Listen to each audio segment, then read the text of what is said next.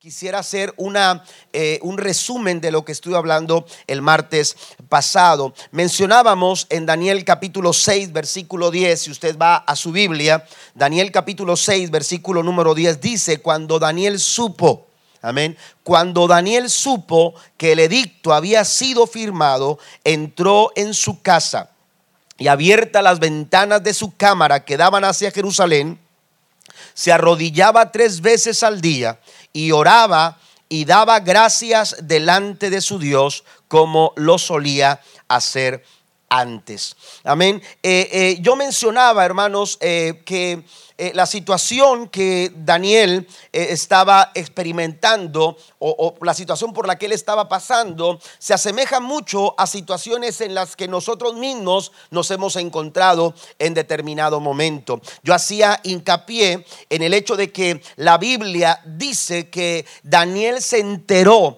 Daniel supo, amén, lo que estaba sucediendo. Ya no era algo que podía suceder, ya no era un pronóstico de lo que podía pasar ya no era algo que se, que se imaginaba, porque hay momentos en que de pronto vas al médico y, algún, alguna eh, eh, eh, situación complicada con la que empiezas a batallar en, en, ah, en, tu físico, en tu cuerpo, y entonces vas al médico con muchos pensamientos, y qué si me dice esto, y qué si solo solamente es esto, o qué si pasa lo siguiente, o qué si me pide exámenes, y empezamos a, a vagar en nuestra imaginación o, o en nuestra percepción de lo que a veces nosotros pensamos que pudiera ser. Daniel ya no se encontraba ahí. Daniel no se encontraba con la posibilidad de. Daniel estaba experimentando un momento complicado en su vida. El edicto había sido firmado. Lo que se temía, lo que se pensaba como posible,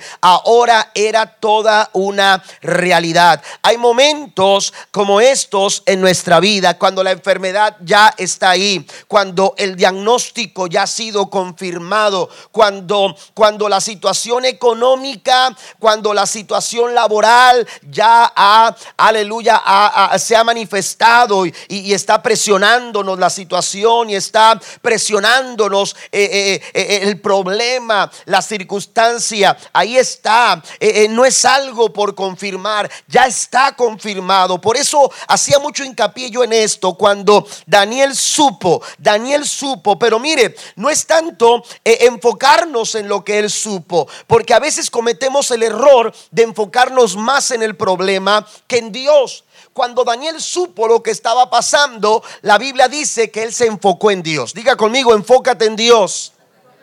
Y eso es lo que tenemos que hacer cuando la circunstancia cuando el problema, cuando la enfermedad está presente y está ejerciendo presión sobre nuestra vida, nosotros tenemos que saber enfocar, poner nuestra mirada, como dice la palabra, en el autor y consumador de la fe. Cuando Daniel supo lo que estaba pasando, se enfocó en Dios. No se enfocó en el problema, no se enfocó en la circunstancia, no se enfocó en lo difícil de la situación, no se enfocó en otra cosa. Él puso su atención en el Señor. Y esto era algo que Daniel acostumbraba a realizar en su vida. Daniel capítulo 9, versículo 3 dice, volví mi rostro al Señor Dios buscándolo. Esto es poner atención a Dios. Cuando usted está hablando con una persona, usted quiere que lo miren, que lo estén viendo, porque eso me enseña, eso me dice que me está poniendo atención. Y entonces cuando la persona te está mirando a los ojos, entonces tú dices, me estás poniendo atención a lo que te estoy diciendo. Bueno, Daniel acostumbraba a poner su atención en el Señor. Los problemas, las circunstancias difíciles, contrarias, adversas, aparecen en nuestra vida porque quieren robar nuestra atención, quieren robar, capturar nuestra atención para que pongamos atención a ellos, pero nosotros tenemos que volver nuestro rostro al Señor. ¿Cuántos dicen amén a esto? Necesitamos nosotros saber enfocarnos en el Señor. Y Daniel se enfoca en Dios cuando él sabe eh, eh, lo difícil de la situación. Dice la Biblia que él empezó a enfocarse en el Señor. Y hay tres cosas que nos señalan la manera en que él se enfocó en Dios. La primera de ellas es que dice que entró en su casa. Entró en su casa, pero no entró a cualquier lugar de casa. Y yo lo mencionaba la semana pasada cuando, cuando señalaba el punto número uno, porque el punto número uno, hermanos, aleluya, es sea intencional en su intimidad con Dios. Cuando tú eres intencional en tu comunión con Dios, en tu intimidad con Dios, aleluya, tú lo que estás haciendo es enfocando tu corazón en el Señor. Y, menciono esto porque cuando Daniel entró a su casa, no entró a cualquier lugar, no entró a cualquier parte, no se tiró en la sala para ver Netflix, no se, no se, no se fue a la computadora, no se fue a ninguna otra parte, dice la a, a cualquier lugar, no. La Biblia dice que fue a su recámara. Amén. Su lugar más íntimo. El lugar más íntimo de tu casa es tu recámara. Y esto nos habla de intimidad. Cuando el problema aparece, tú necesitas ir a tu lugar íntimo con Dios. Tú necesitas ir a tu lugar de comunión con Dios. ¿Alguien está de acuerdo conmigo? Necesitamos ir al lugar íntimo. Necesitamos ser intencionales. Tenemos nosotros que ser intencionales a la hora de buscar a Dios. Y cuando nosotros buscamos intimidad con Dios, Jesús le dijo a sus discípulos, cuando ustedes oren, no sean como aquellos que se ponen en las plazas, levantan sus manos y, levantan su voz y dicen frases impresionantes para llamar la atención de las personas. Cuando ustedes oren, vayan a su aposento. El aposento es el lugar de intimidad, es el lugar de comunión. Vayan al lugar íntimo. Un lugar íntimo es un lugar secreto es un lugar privado. Y cuando tú vas a ese lugar privado y hablas de cosas privadas con el Señor, lo que tú hablas con Dios en privado, dijo Jesús, el Señor, aleluya, lo revelará en público. Den un aplauso fuerte a nuestro gran Dios tenemos que ser intencionales. Y yo mencionaba algo que quiero, que quiero también señalar en esta noche para avanzar. Y es el hecho de que no podemos estar en intimidad con Dios, no podemos pretender ser intencionales en nuestra intimidad con Dios si no estamos teniendo comunión con la iglesia, si no estamos teniendo comunión con el cuerpo de Cristo. Hay personas que dicen, es que tú no sabes la forma tan, tan íntima de mis oraciones con Dios. Pero lo que sí sé es que el hermano con el que, con el que debes de convivir no convives. Yo no sé qué tanto ores con Dios, yo no sé qué tanto le digas a Dios en tus oraciones, pero lo que a veces nos damos cuenta por ahí es que no, no, no, tenemos comunión con las demás personas. No podemos pretender estar en comunión con Dios si no estamos en comunión con nuestros hermanos. ¿Cómo puedes decir amar a Dios al cual no has visto, dice el Señor, en su palabra, y a tu hermano que lo ves, no lo amas? Nuestra, nuestra intimidad con Dios se ve reflejada en nuestra comunión con los hermanos. Así que tenemos que ser intencionales. Y cuando somos intencionales en nuestra intimidad con Dios, nuestro enfoque, hermanos, no está en el problema, nuestro enfoque está en el Señor.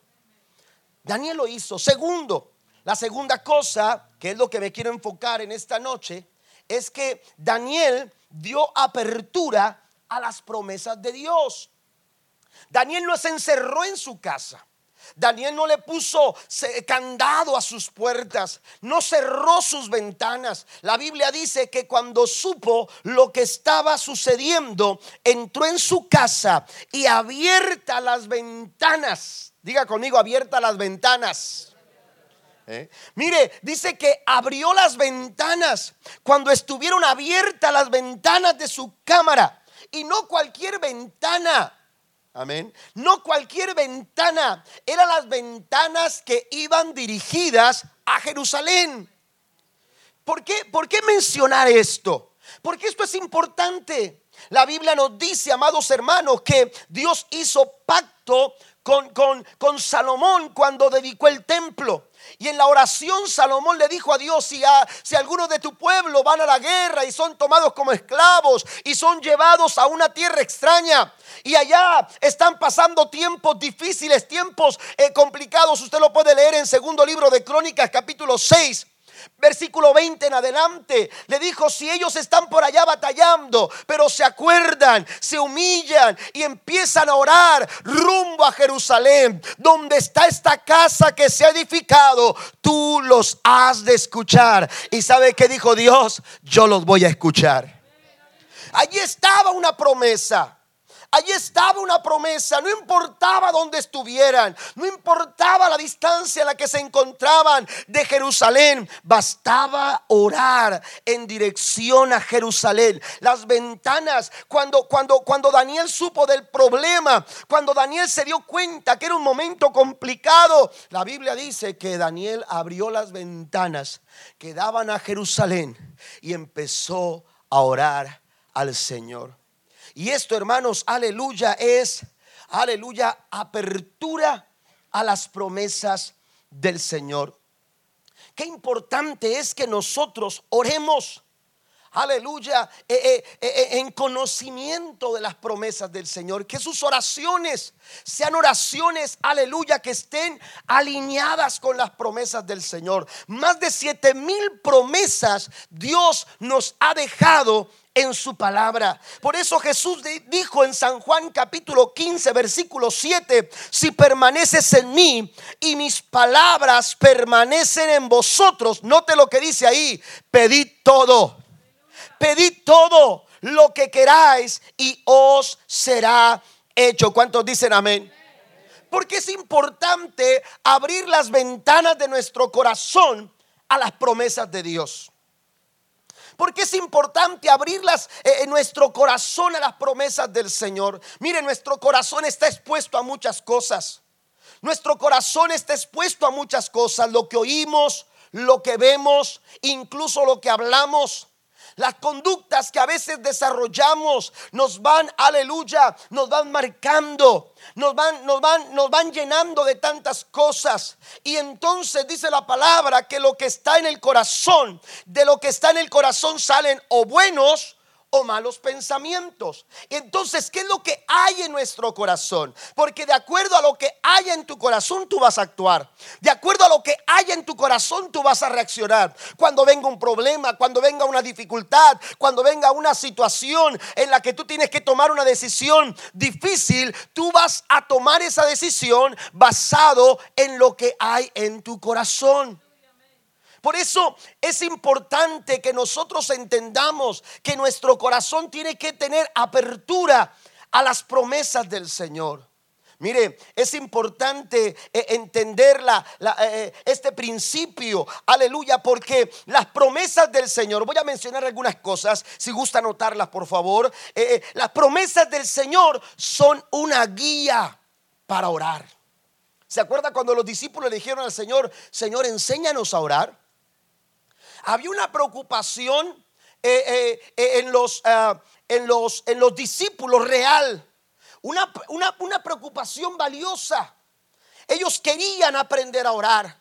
Quizás sentían que sus oraciones no estaban siendo adecuadas. Quizás sentían que sus oraciones no eran efectivas.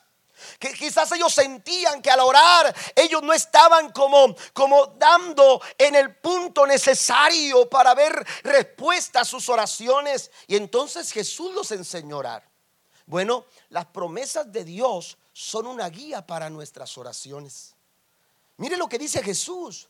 Yo leía a San Juan capítulo 15, versículo 7, y en este pasaje, hermanos, claramente Jesús nos está diciendo que existe una relación directa entre sus palabras y nuestras oraciones.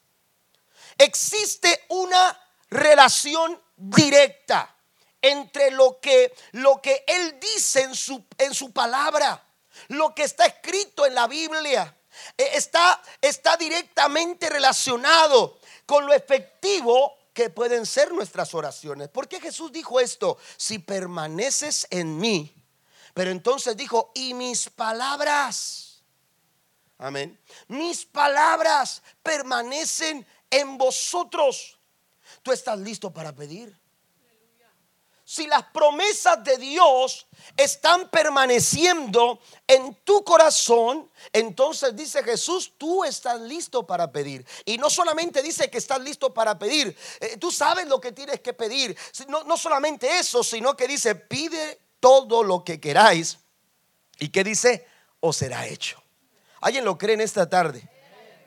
Las oraciones nos dan la guianza, nos dan la dirección oportuna, nos van mostrando el camino. Aleluya. Eh, eh, las promesas nos van mostrando el camino en la manera en que nosotros debemos, debemos de orar.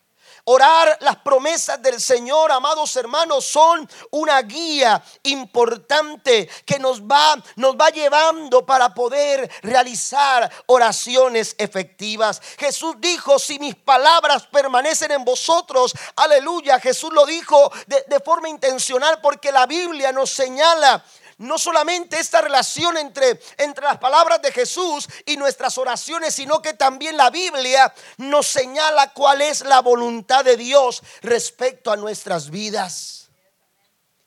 ¿Y cuántas veces nos hemos encontrado en esos momentos donde no sabemos qué pedir? Y no sabemos qué hacer. Miren lo que dice Santiago capítulo 4 versículo 3. 2 y 3, perdón. Codiciáis y no tenéis matáis y ardéis de envidia. Y no podéis alcanzar, combatís y lucháis, pero no tenéis lo que deseáis. ¿Por qué? Porque no pedís. Pedís y no recibís, porque pedís mal para gastar en vuestros deleites. Fíjese qué interesante. Cuando yo, cuando yo tengo permaneciendo las palabras de Jesús en mi vida, es esa, esa, esa, palabra de Cristo, esa apertura de mi corazón a las promesas del Señor, hermano, son una guía. ¿Por qué? Porque me clarifica, me, me ayuda a entender cuál es la voluntad de Dios. ¿Cómo oró Jesús? Jesús no oró de acuerdo a sus emociones. Y nosotros a veces oramos de acuerdo a nuestras emociones. Y no digo que las emociones hay que tacharlas. Somos humanos, sentimos. Somos humanos, nos movemos por impulsos también. Pero la Biblia nos dice que engañoso es el corazón más que todas las cosas. ¿Quién lo conocerá? Necesitamos la apertura a las promesas del Señor, a las palabras de Dios, porque son una guía en nuestras oraciones. Y entonces, cuando Cristo ora, no ora de acuerdo a sus emociones. Porque si le preguntáramos a Jesús qué hubiera preferido, él mismo lo dijo, Señor, si es posible, pasa de mí esta copa. Amén. Esto es difícil. Esto es complicado. Esto no quisiera experimentarlo. Esto me hace sentir dolor. Esto me hace sentir, aleluya, eh, eh, eh, dolor, sufrimiento. ¿Y quién quiere sufrir? ¿Y quién quiere llorar? ¿Y quién quiere sentir dolor? Pero cuando Cristo ora, Cristo ora de acuerdo a la voluntad del Señor. Porque cuando tú permaneces en las palabras del Señor, tú puedes realizar la voluntad de Dios en tus oraciones. Den un aplauso fuerte al Señor. Dice, dice Santiago, ustedes piden, pero piden mal, por eso no reciben. Porque piden para gastar en sus deleites.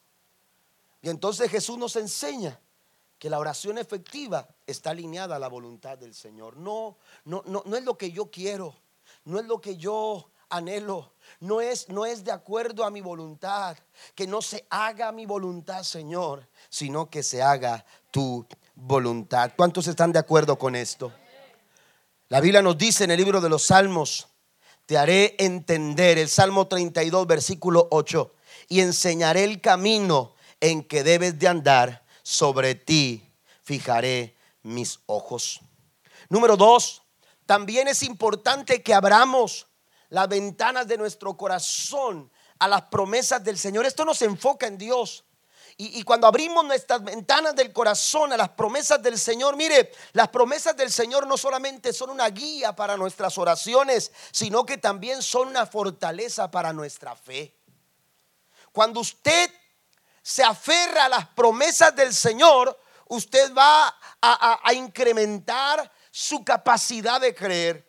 La Biblia es muy clara cuando habla de esto. En Romanos capítulo 10, versículo 17, Jesús, eh, perdón, el apóstol Pablo enseñó lo siguiente, así que la fe es por el oír y el oír por la palabra de Dios. Usted va a aumentar su capacidad de creer. Usted va a aumentar su, capacidad de fe. Aleluya. Usted va a dar pasos de fe. Usted va a tomar decisiones en fe. Usted se va a mover no por vista, sino por la fe. ¿Cuántos dicen amén a esto? Eso es lo que nos enseña la Biblia. Pero ¿cómo puedo moverme por la fe? ¿Cómo puedo dar pasos de fe? ¿Cómo puedo creer de esta manera si no me estoy llenando de la palabra del Señor? Si no estoy abriendo mi corazón a las promesas del Señor. Hay gente que dice, pastor, yo quisiera tener más fe. ¿Mm? Hay gente que dice, pastor, yo quisiera creer. ¿Se acuerda cuando Cristo se encontró aquel padre de familia con un hijo endemoniado? Y Jesús le dijo, tienes que creer. Si crees, para el que cree todas las cosas le son posibles. Y aquel hombre entendió su incapacidad de creer. Y entonces dijo, Señor, ayuda mi incredulidad. Cuando usted, cuando usted permanece en las promesas del Señor, cuando usted se mueve aferrado a las promesas del Señor, usted va a crecer en su fe. Porque las promesas del Señor, hermanos, eh, eh, eh, fortalecen nuestra fe. Dan fortaleza a nuestra, a nuestra fe. También las promesas del Señor desarrollan dependencia. Estamos diciendo que dan guianza a nuestras oraciones, fortalecen nuestra fe, pero también desarrollan en nuestro carácter dependencia. Hoy en día nos encontramos, hermanos, a muchas personas. Nuestra sociedad es una sociedad que quiere ser independiente. Amén. Que quiere ser independiente. Pero mire, hay, hay, hay tres cosas aquí interesantes que pudiéramos mencionar. Está la persona que es independiente, que quiere valerse por sí misma que quiere alcanzar sus, eh, eh, eh, sus, sueños por sí misma. Es una persona independiente. Dice, yo no dependo de nadie. Yo no espero que nadie venga a ayudarme. Yo voy a ser independiente. Amén. A veces los jóvenes dicen, yo voy a ser independiente, me voy a librar, me voy a, liberar de, depender de mis padres, depender de aquello, depender del otro. Voy a ser independiente. Amén. Pero también está otra segunda cuestión en cuanto a esto, también es la codependencia. Hay personas que no son independientes, no son dependientes, son codependientes. Y este tipo de personas, hermanos, están eh, están eh, eh, encadenados a una situación, a, una persona, están encadenados a las circunstancias y, actúan codependientes y siempre necesitan, aleluya, esa, esa situación, esa circunstancia, esa persona para poder actuar. Pero la verdad es que ser codependientes, ser independientes, hermanos, no es algo que le agrade a Dios. Lo que Dios está buscando es gente dependiente. Gente que aprenda totalmente a descansar confiadamente en los brazos del Señor. ¿Cuántos, cuántos que están aquí son dependientes totalmente del Señor Dios Todopoderoso? Den un aplauso maravilloso nuestro Dios. La dependencia se desarrolla cuando tú abres tu corazón a las promesas del Señor. Las promesas del Señor, amados hermanos, nos dan dependencia de Él. Nos hacen dependientes, dependientes de Él. Nosotros entendemos que si algo vamos a lograr, si algo vamos a alcanzar, si algo, aleluya, podemos lograr, es gracias a su misericordia y gracias a su infinito amor. Filipenses capítulo 4, versículo 19 dice, mi Dios, diga conmigo, mi Dios. Esto es dependencia, no es mi trabajo. No es mi capacidad, no es mi habilidad, no es, aleluya, mi, eh, eh, eh, mis, mis, dones, mis talentos, no, mis esfuerzos, no, mi Dios, dice el apóstol Pablo. En cualquier situación, en cualquier circunstancia, usted y yo podemos depender de Él. Y dice Pablo que cuando dependemos de Él, dice el apóstol, mi Dios pues suplirá todo lo que os falte conforme a sus riquezas en gloria en Cristo Jesús. Bendito el Señor para siempre. Dios está buscando gente que dependa de Él. Por eso Jesús dijo, si mis palabras permanecen en vosotros cuando nosotros permanecemos eh, aferrados a las promesas del Señor, vamos a desarrollar un carácter dependiente de nuestro Dios. Las promesas que Dios nos da eh, a, nuestras vidas, hermanos, son como, son como ese tipo de cheques que de pronto eh, este, usted puede, puede cambiar en cualquier parte, en cualquier banco. Usted puede ir y cambiarlo. recuerdo haber escuchado una historia de, de una, de una, eh, eh, de una mujer que se casó con, con una, eh, una, persona de este lado. Ella venía de México, nunca había utilizado eh, eh, tarjetas, nunca había utilizado, eh, ella venía de un rancho y entonces este, nunca había utilizado cheques, menos cheques y entonces no sabía cómo llenar los cheques y cuando se casa el esposo le empieza a decir, mira, este, yo voy a trabajar, salgo aquí, salgo allá, pero yo quiero decirte que tú vas a poder ir a comprar lo que tú quieras. Yo te voy a dar, mira, este libro que te voy a dar, este, todo lo que tienes que hacer es firmarlo y, llenarlo de esta manera y le dijo cómo lo tenía que llenar y todo eso. Y, lo que tú quieras comprar este, con este cheque, no vas a necesitar dinero, no vas a necesitar otra cosa, solamente con el cheque será suficiente para que tú vayas y alcances a comprar lo que tú quieras. Oiga, pues a qué mujer le dan pan que llore, ¿verdad? Ese no es texto, ¿ok?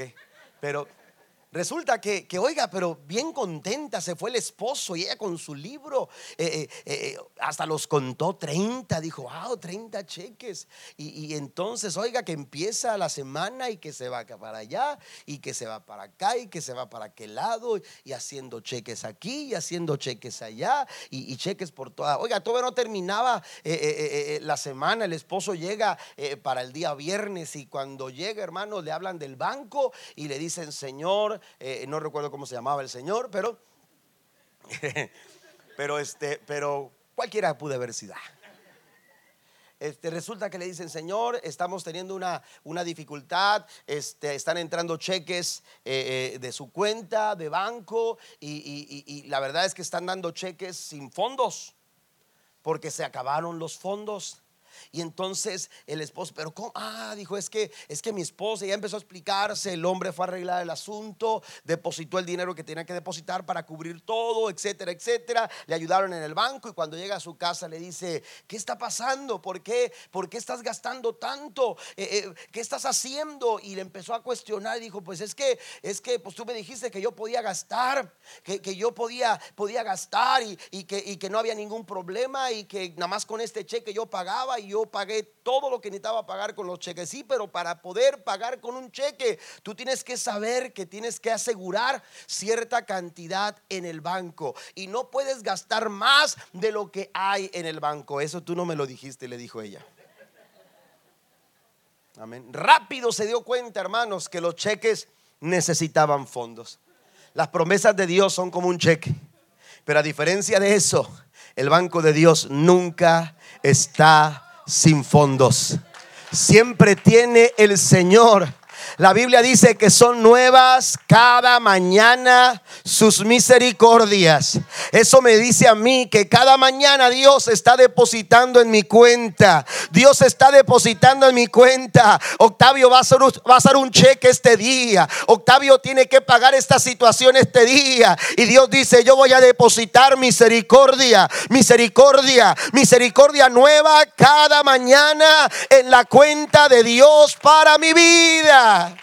Por eso dice Pablo, mi Dios, mi Dios pues suplirá todo lo que falte conforme a sus riquezas en gloria. ¿Cuántos alaban a Dios?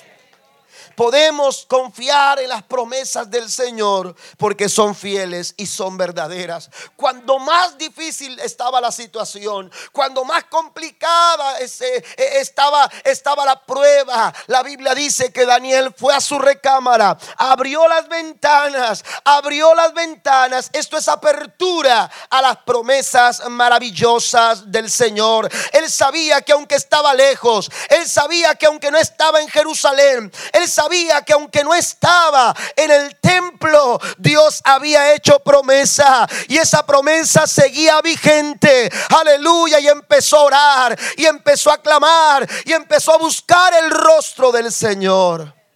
Cuando tú oras de acuerdo a las promesas del Señor, Dios siempre, aleluya, estará ahí para ayudarte. Y por último, pasen los músicos, por favor.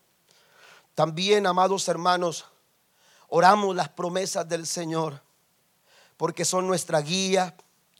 Oramos las promesas del Señor porque fortalecen nuestra fe. Oramos las promesas del Señor porque desarrollan en nosotros dependencia. Pero también oramos las promesas del Señor porque nos preparan para recibir la respuesta. Las promesas del Señor, escucha lo que voy a decirle, nos preparan para recibir sus promesas. La respuesta. Son, son, son un anticipo de lo que Dios va a hacer. Son un anticipo de lo que Dios va a hacer en tu vida. Amén. ¿Usted está orando por sus hijos? ¿Usted está orando por su esposo, por su familia? Usted no puede esperar otra cosa que no, que no sea lo que dice la promesa del Señor. ¿Y qué dice la promesa?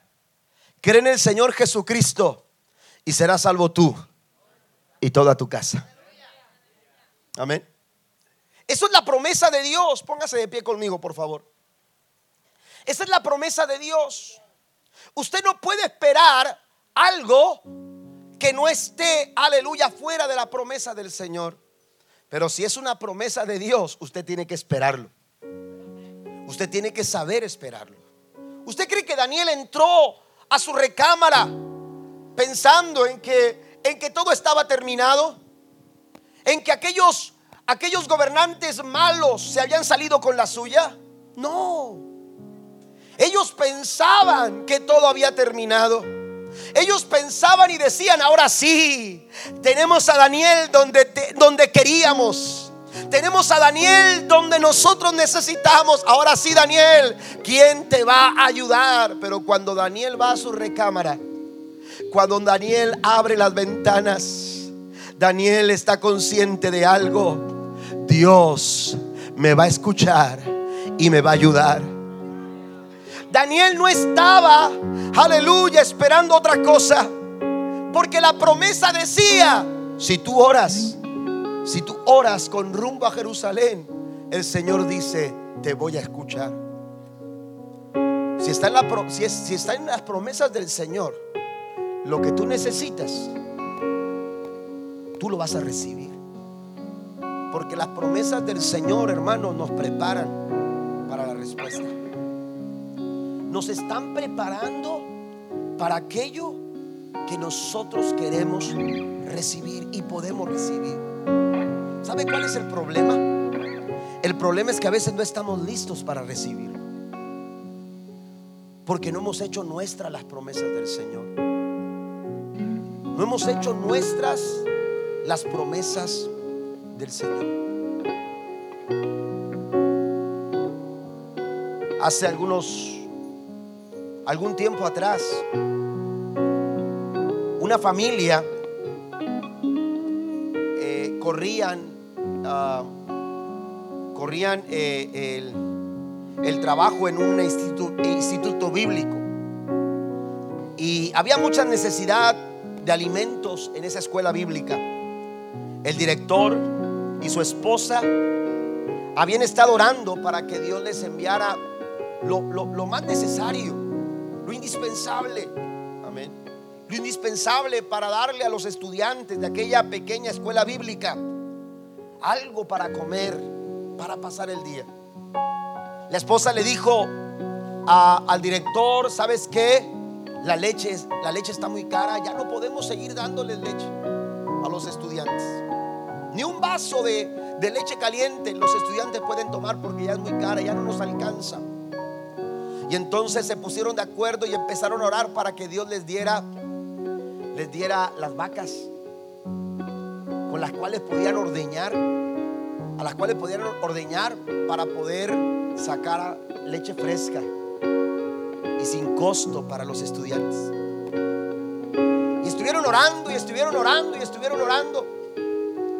Y dice que en una ocasión, en la madrugada, el director estaba muy inquieto y mientras, mientras trataba de dormir, la inquietud, hermanos, no lo dejó descansar. Se levantó, se hincó y apenas se puso, se puso a orar cuando de repente escuchó una voz que le dijo, tú necesitas, tú necesitas construir un corral. Y se, se, levantó y dijo, algo está pasando y volvió a hincarse y volvió a orar y mientras oraba, volvió a escuchar la voz que le dijo, tú necesitas construir un corral. Volvió a levantarse, se fue a la cama y, se, se, acurrucó en la almohada y, entonces cuando cerró los ojos, volvió a escuchar la voz, tú necesitas construir un corral. En la mañana siguiente fue a buscar por ahí alguna madera y se puso a edificar un corral. Cuando la esposa lo ve y le dice, ¿qué estás haciendo? ¿Por qué estás haciendo eso? ¿Por qué, ¿Por qué estás perdiendo tu tiempo? ¿Cómo es posible que estés haciendo un corral si ni animales tenemos? Y entonces le dijo, es cierto, ahora no los tenemos, pero Dios me dijo, levántate y construye un corral, porque lo que tú no tienes ahora, tú lo vas a tener y tienes que estar listo. Tienes que estar listo. ¿Cuántos están listos en esta noche? ¿Cuántos están listos en esta noche? Porque hay una promesa de Dios para tu vida, pero tú tienes que estar preparado para recibirla.